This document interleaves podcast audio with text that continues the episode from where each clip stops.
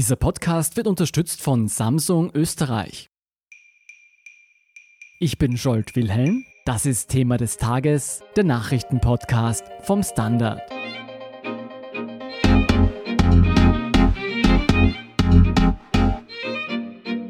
Am Sonntag ist Internationaler Weltfrauentag und bei allen Bestrebungen, Frauen mit Männern gleichzustellen, wird ein Bereich der Gesellschaft oft übersehen, die Gesundheit. Frauen erhalten in vielen Fällen unzureichende ärztliche Behandlung und Medikamente, die ihnen schaden. Denn Diagnostik und Therapieformen werden fast ausschließlich für Männer entwickelt. Wie das sein kann und was dagegen unternommen wird, erklärt Bernadette Redl vom Standard.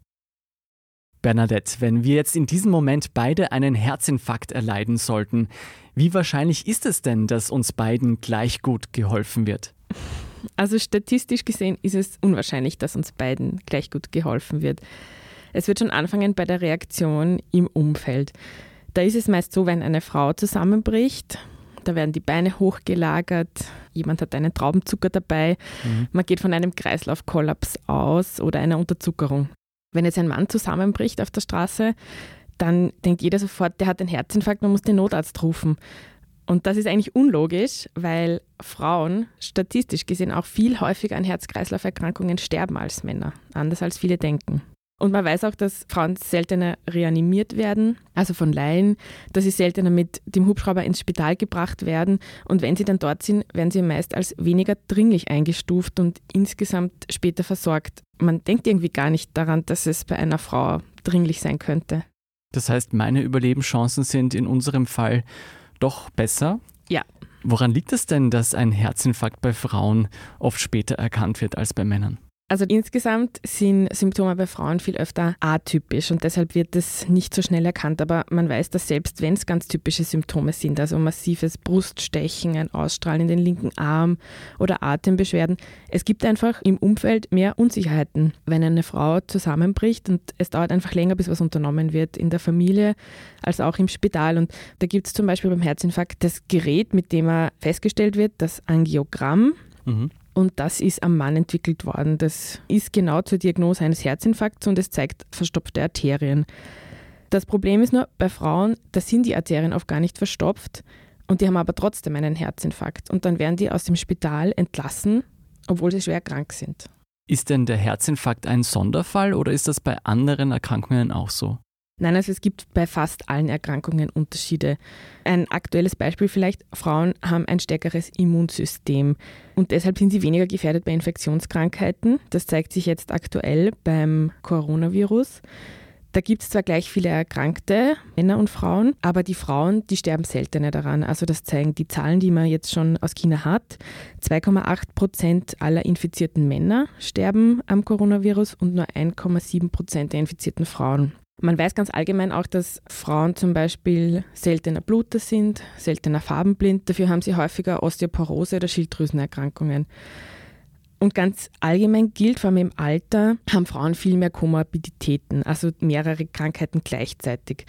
Sie sind dadurch mehr Jahre pflegebedürftig und haben halt ganz viele Dinge zur selben Zeit. Gelenkbeschwerden, Sehschwäche, Hörschwäche, Inkontinenz. Das sind lauter Dinge, an denen man nicht stirbt in der Summe, aber man ist halt abhängig und man ist pflegebedürftig. Bei Männern hingegen, die sind relativ lange halbwegs gesund und dafür geht es dann ganz schnell Schlag auf Schlag. Das heißt, Frauen erkranken in vielen Fällen einfach anders als Männer. Du hast es vorher schon angeschnitten, aber woran liegt das genau?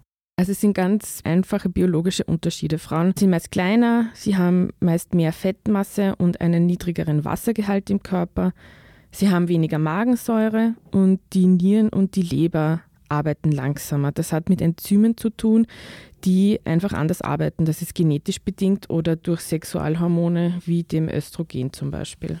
Jetzt, wenn du das so erzählst, für mich wäre die logische Konsequenz, dass Männer und Frauen aufgrund dieser vielen biologischen Unterschiede einfach anders behandelt werden. Passiert das auch? Na, leider nicht. Nicht so, wie es passieren sollte. Man weiß aus Studien, dass Frauen durchschnittlich 16 Minuten länger auf schmerzstillende Medikamente warten und auch andere Diagnoseverfahren, wie zum Beispiel der Test auf Blut im Stuhl, der spricht nicht gleich an wie bei Frauen, genauso wie Darmspiegelungen, die sind bei Frauen oft nicht vollständig, weil der weibliche Darm länger ist. Und das sind lauter Dinge, auf die eigentlich keine Rücksicht genommen wird. Wie sieht es bei Medikamenten aus? Werden hier auch einfach die gleichen Substanzen und Dosierungen für Männer und Frauen verwendet? Ja, meist ist das leider so. Es gab da einen ganz berühmten Fall in den USA, und zwar zum Schlafmittel Zolpidem. Das war für beide Geschlechter mit 10 Milligramm erhältlich. Und dann gab es zahlreiche Vorfälle bei Frauen, und daraufhin wurde das Mittel vom Markt genommen und dann für Frauen erneut mit nur 5 Milligramm, also mit der halben Dosis zugelassen. Eigentlich ist ja ganz logisch. Frauen sind eben meist kleiner, haben weniger Gewicht und das ist eigentlich dann nicht nachvollziehbar, wieso man da dieselbe Dosis verabreicht. Also wenn ich das jetzt richtig interpretiere, wurden hier Frauen einfach überdosiert. Welche Konsequenzen hat es denn, dass Frauen einfach die gleichen Medikamente verschrieben bekommen wie Männer? Ja, durch diese biologischen Unterschiede, die wir vorher schon angesprochen haben, gibt es eben ganz unterschiedliche Auswirkungen. Also Medikamente bleiben eben bei Frauen länger im Körper und wirken dadurch oft stärker. Es gibt aber auch die Fälle, wo sie schlechter wirken oder auch gar nicht.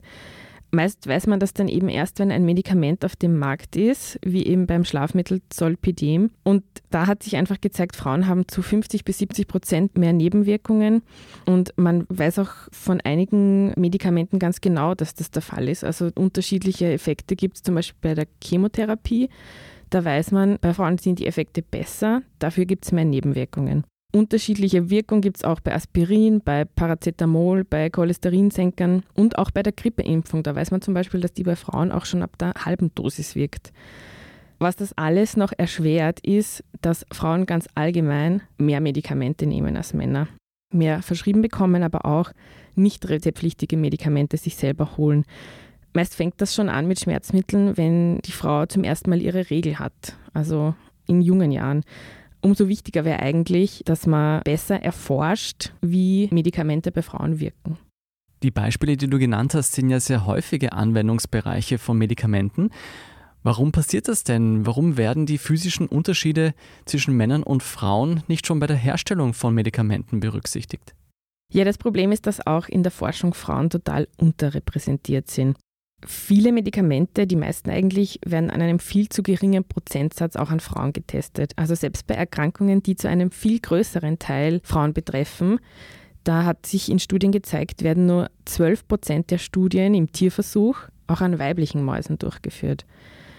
Geht es dann schon einen Schritt weiter, also zu Studien am Menschen, dann sind oft nur 25 bis 30 Prozent der Probanden weiblich. Zum Beispiel das prämenstruelle Syndrom als PMS bekannt. Das betrifft 90 Prozent aller Frauen. Trotzdem gibt es fünfmal so viele Studien zur erektilen Dysfunktion, an der nur zwischen 5 und 20 Prozent aller Männer leiden. Mhm. Es fängt eigentlich noch viel früher schon an, und zwar in den präklinischen Studien. Also da ist es so, dass Studien oft schon nach den ersten Tierversuchen abgebrochen werden, weil sie bei männlichen Mäusen nicht aussichtsreich scheinen. Ob dieses Medikament, das da getestet wird, allerdings am weiblichen Organismus vielleicht Effekte haben könnte, das wird gar nicht in Erwägung gezogen. Man weiß, 90 Prozent aller Tierversuche werden nur an männlichen Mäusen durchgeführt. Woran liegt das? Wie kann das sein, dass Medikamente nicht oder seltener an Frauen getestet werden als an Männern? Also da gibt es mehrere Gründe. Erstens, man wird einfach, wenn man mit mehr Frauen testet, mehr Teilnehmerinnen brauchen. Das liegt daran, dass Studienergebnisse bei Frauen variieren, je nachdem, in welcher Zyklusphase eine Frau sich gerade befindet.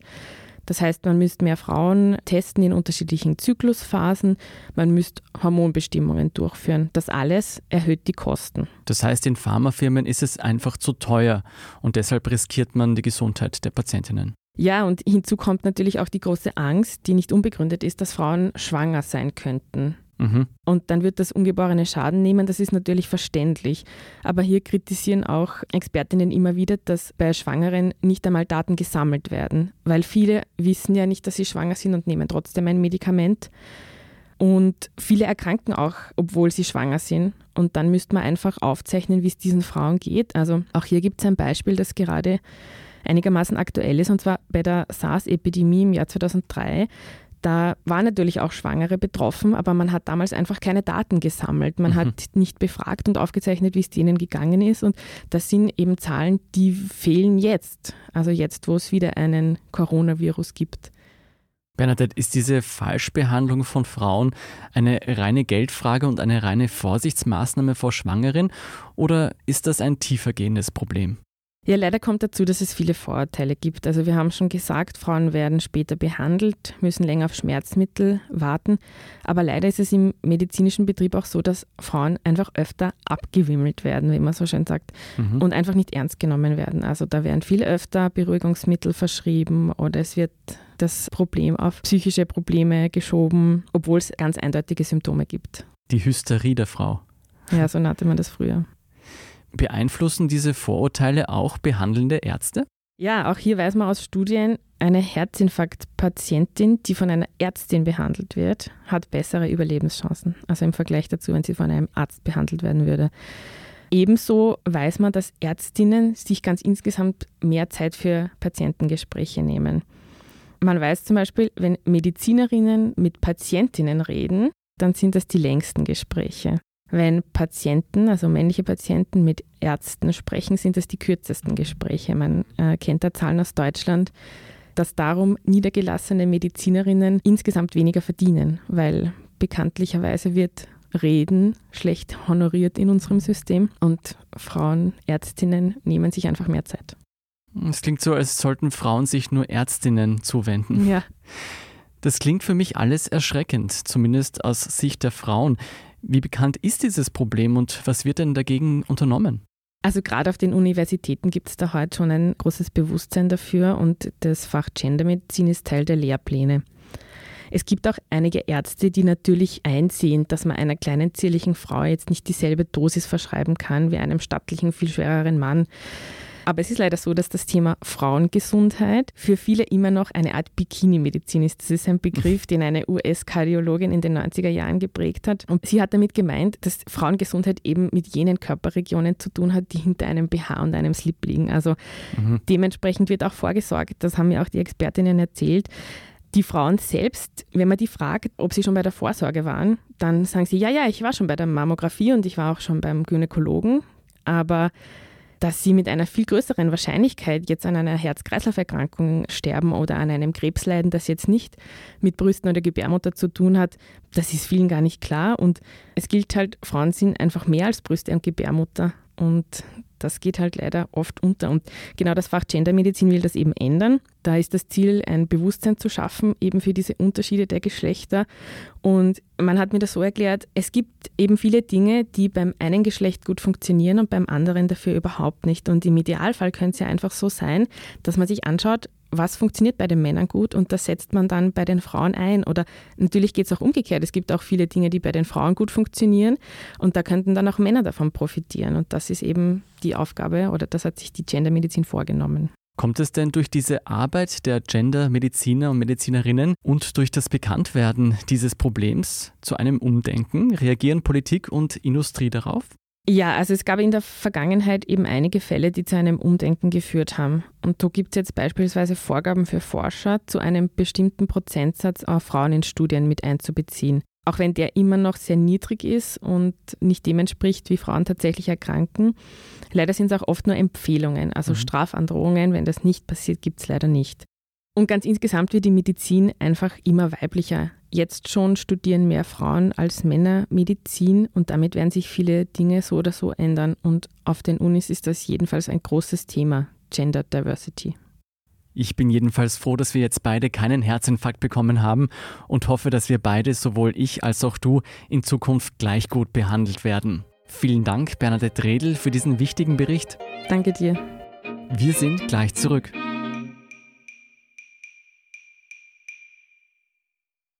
Bestelle jetzt das Galaxy S20 vor, dann hast du bald die Galaxy Buds im Ohr. So muss ein Angebot klingen. Bis 8. März das Samsung Galaxy S20 Ultra oder S20 Plus vorbestellen und die neuen Galaxy Buds Plus in weiß geschenkt bekommen. Mehr auf samsung.at.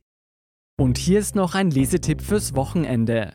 Zum Weltfrauentag blicken wir in der Wochenendausgabe des Standard auf weitere Aspekte der Gleichberechtigung. Die Standard-Ressortleiterin Beate Hausbichler ergründet beispielsweise, wie es der Feminismus in den vergangenen 20 Jahren auch dank Internet in den Mainstream geschafft hat, was die positiven Seiten dieser Entwicklung sind und welche negativen Konsequenzen damit einhergingen. Außerdem haben wir ein Generationengespräch zwischen Elfriede Hammerl und Shifty Hashemi über die Kopftuchdebatte und die Frauenvolksbegehren. Und Kollegin Nura Mahn sieht sich an, was geschlechtergerechte oder ungerechte Sprache in unseren Köpfen bewirkt. All diese Geschichten lesen Sie wie immer auch auf der Standard.at. Um keine Folge von Thema des Tages zu verpassen, abonnieren Sie uns bei Apple Podcasts oder Spotify. Unterstützen können Sie uns, indem Sie den Standard abonnieren. Und Sie helfen uns auch mit einer 5-Sterne-Bewertung beim Podcast-Dienst Ihrer Wahl. Ich bin Jolt Wilhelm, Baba und bis zum nächsten Mal.